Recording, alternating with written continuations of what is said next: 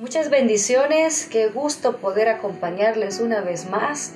Hemos estado desarrollando unos temas muy interesantes gracias a todos aquellos que han estado compartiéndolo, a todos aquellos que han estado comentando también y a los que nos hacen preguntas. Es muy importante que usted pueda participar junto con nosotros y así nosotros vamos a aprender más.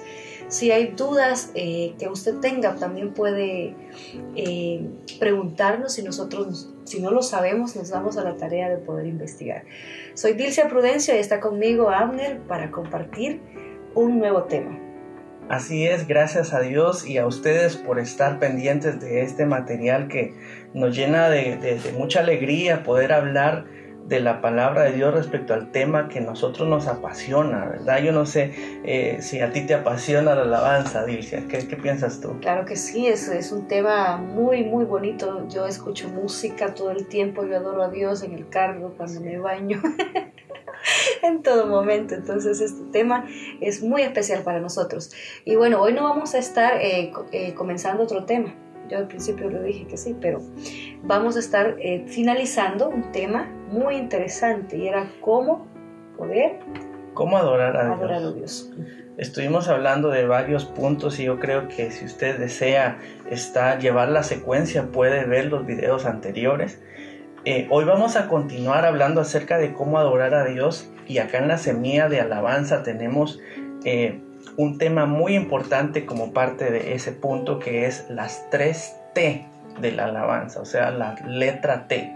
¿Qué significa esto de la letra T? En primer lugar, adoramos a Dios con nuestro tiempo, con nuestro talento y nuestro tesoro.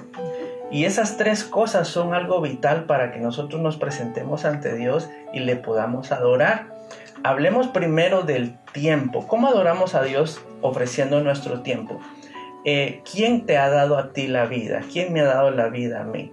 El Señor nos ha dado la vida y cuando tú das de tu tiempo al Señor, tú lo que estás dando es devolviendo únicamente parte de esa vida que Dios te ha regalado. ¿Qué piensas tú acerca de darle tiempo al Señor? Muy importante. Si bien es cierto, los músicos son de las personas que, se esfuerzan más en este tema. ¿Cómo así? Hay muchos que no se dan cuenta de que no solamente es un domingo, un jueves o un día de servicio, eh, la participación o el trabajo o la dedicación de tiempo, sino que va mucho más allá. ¿Cómo así? El músico hace un listado de las alabanzas que va a compartir el domingo, eh, ensaya en su casa, después viene a un ensayo grupal.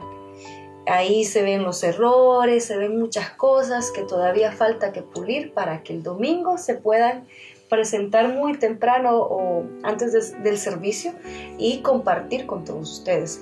Entonces, ah, creo que, que, hay muchas personas que esto lo toman eh, con mucha importancia, el poder dedicar el, el tiempo necesario para hacer las cosas para Dios con excelencia. Y dentro de, esta área en la cual nosotros estamos desarrollándonos, eso es vital. Entonces, para mí es una manera de poder decirle, Señor, no importa si me voy a desvelar, si voy a tomar eh, tiempo, voy a sacar a saber de dónde, pero es necesario de que yo te dé excelencia y por medio de, de, de mi esfuerzo, del tiempo que yo le dedico a esto, es que las cosas van a salir muy bien. O sea que mucho del trabajo que nosotros los adoradores estamos desarrollando se hace detrás del escenario. Así es. Eh, yo quisiera como un paréntesis pedirle a usted que nos está observando que siempre ore por los músicos de su iglesia. Muchas veces yo veo que la costumbre y tal vez el mal ejemplo de algunos músicos ha hecho que nuestras congregaciones eh, nos critiquen primero y no oren tanto por nosotros. Y yo creo que necesitamos mucho de sus oraciones. El músico brinda mucho de su tiempo para el Señor y cuando hablamos de música, no puedo dejar de pensar en todo ese equipo de trabajo que apoya eh, a la alabanza como sonidistas, como personas que eh, las voces, eh, las personas que arreglan el escenario, que ponen luces, que proveen multimedia. Es un equipo grande de personas que trabaja detrás del escenario y que muchas veces no vemos el tiempo y el esfuerzo que ellos están dando, pero el Señor sí lo ve y lo toma como parte de la adoración a Él. Eh, vamos a hablar también de una segunda T. Y esa segunda T es la T de talento.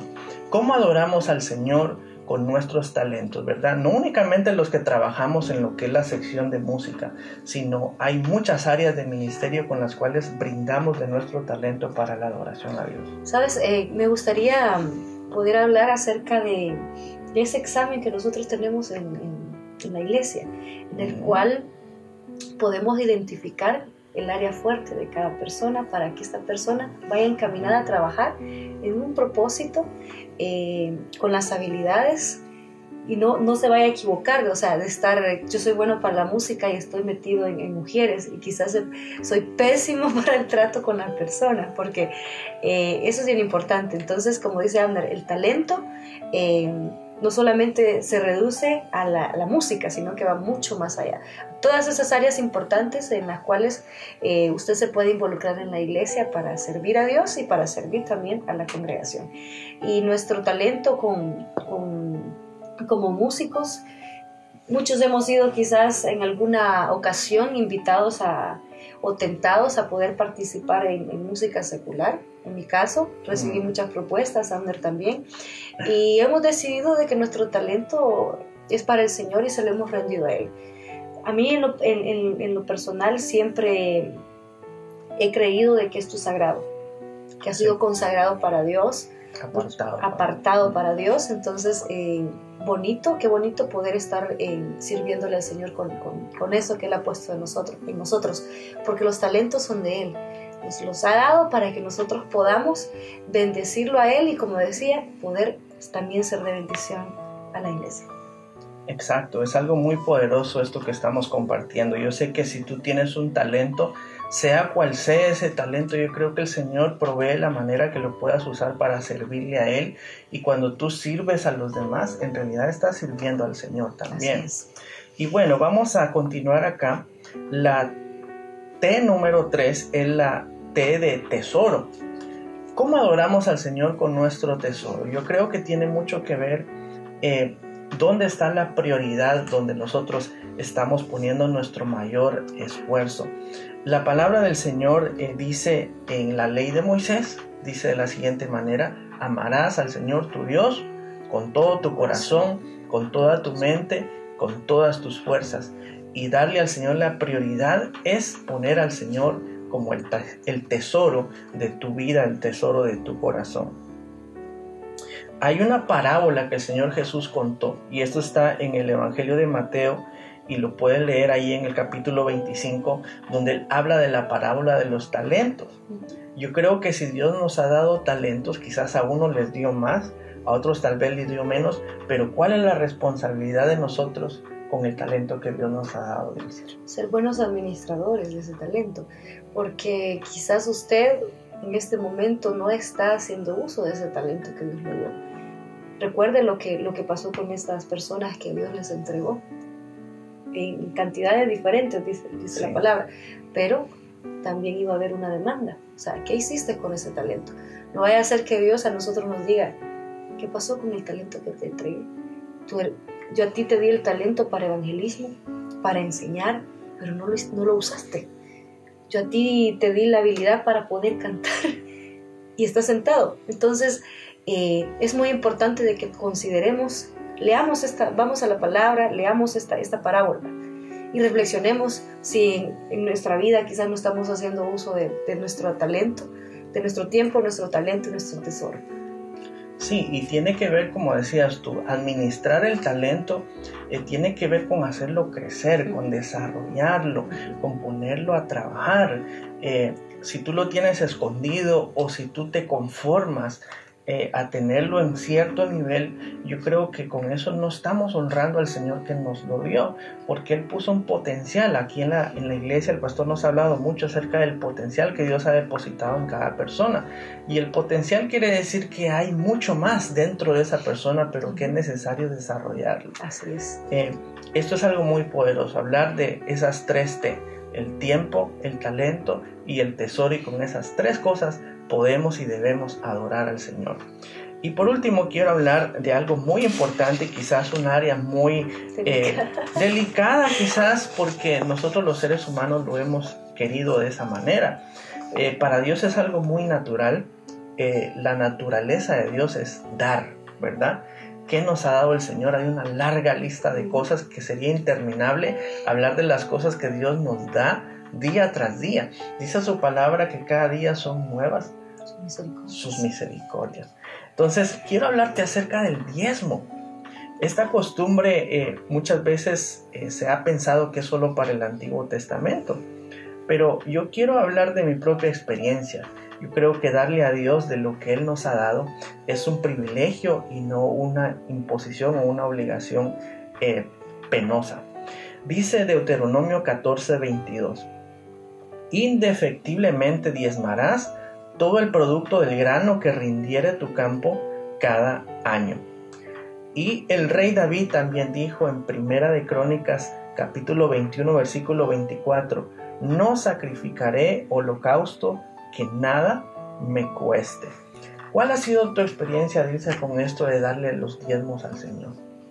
Bueno, desde muy pequeña eh, se me inculcó esto, ya que vengo de un hogar cristiano, mis papás pastorearon 25 años yo nací escuchando acerca del diezmo y de cómo esto trae bendición. Y siempre lo he hecho. Ha sido algo que ha sido un hábito, por decirlo así, en mi vida. Y he visto de que la provisión de Dios nunca ha faltado. O sea, en mi casa nunca ha faltado nada, siempre he tenido hasta más. Porque Dios es fiel y usted dirá, pero yo gano tan poquito eh, si me pongo a hacer las cuentas voy a desajustar, porque esa es la excusa que ponemos muchos cuando no queremos hacer eh, esto del, diezmo. Pero yo he visto como cuando pongo de prioridad a Dios en mi vida, Dios se encarga de todas mis necesidades, de suplirlas y aún más. Porque he tenido, el, el Señor ha tenido detalles conmigo que me quedo con, con la boca abierta. O sea, Dios es fiel cuando Él te dice en su palabra de que si tú obedeces, si tú cumples con esto, él va a abrir las ventanas de los cielos, Él te va a bendecir, no va a faltar nada en tu casa. Es porque así es. Nosotros somos testimonio de eso, nosotros podemos decírtelo, que lo hemos comprobado en nuestras vidas, no solamente es algo que lo, lo hablamos, sino que algo que lo hemos experimentado. Y Malaquías capítulo 3 versículo 11 termina diciendo sobre este tema, reprenderé también por, por vosotros al devorador y no os destruirá el fruto de la tierra, ni vuestra vida en el campo será estéril, dice Jehová de los ejércitos. Hay una gran verdad y es que cuando la bendición de Dios está, aunque tú no tengas eh, grandes posesiones materiales, pero se nota que la bendición de Dios está en lo que tú tienes y en lo que Dios te ha dado. Eh, por el contrario, hay gente que tiene abundancia de cosas materiales, pero la bendición de Dios no está ahí. Eh, yo no comparto el que se enseñe de que si tú le das al Señor eh, un dólar, el Señor te va a devolver una cantidad eh, X. No, yo creo que la bendición de Dios va mucho más allá de lo material. Hablemos de la salud. ¿Cuánto cuesta la salud que Dios nos ha dado? Eh, la estabilidad familiar, ¿verdad? Tener una familia unida. ¿Qué otras bendiciones crees tú que el dinero no puede comprar y que el Señor nos da? Son incontables. O sea, ponemos a, el pastor daba un ejemplo en, su prédica de que cada órgano de nuestro, de nuestro cuerpo vale miles de dólares. Esto que usted está viendo aquí, esto que usted ve ahí, vale millones. O sea, somos, somos una, riqueza andando. Una mina de oro. de oro. Entonces, eh, si pudiéramos contar todo eso, y a veces no analizamos eso, que somos bendecidos por tener salud, por tener a nuestra familia, por tener todas esas amistades que Dios coloca en nuestro camino, nuestros pastores, que son gente que nos instruye en la palabra de Dios. tenemos mucho por lo cual agradecer a Dios. Y algo que me gustaría resaltar antes de terminar esta parte es de que también el diezmo es parte de nuestra fidelidad con Dios. O sea, si nosotros no somos fieles con algo tan sencillo, el Señor nos pide el 10%. Incluso eh, en, el, en el Nuevo Testamento dice que no solamente es el 10%, puede ser según haya sido bendecido. me limito ahí, no quiero entrar mucho, mucho más allá. Pero nosotros debemos de ser fieles al Señor en esa área. Músicos, coristas, eh, todo aquel que está involucrado en, en, la alabanza. Es importante que nosotros también seamos ejemplos en esto. demos el ejemplo y veremos como Dios abre las ventanas de los cielos como, como lo dice su palabra. Bueno, y ha sido un privilegio poder compartir con ustedes estos principios de la palabra. Vamos a seguir compartiendo más, así que estén pendientes. Les agradecemos su sintonía y esperamos poder estar con ustedes muy pronto.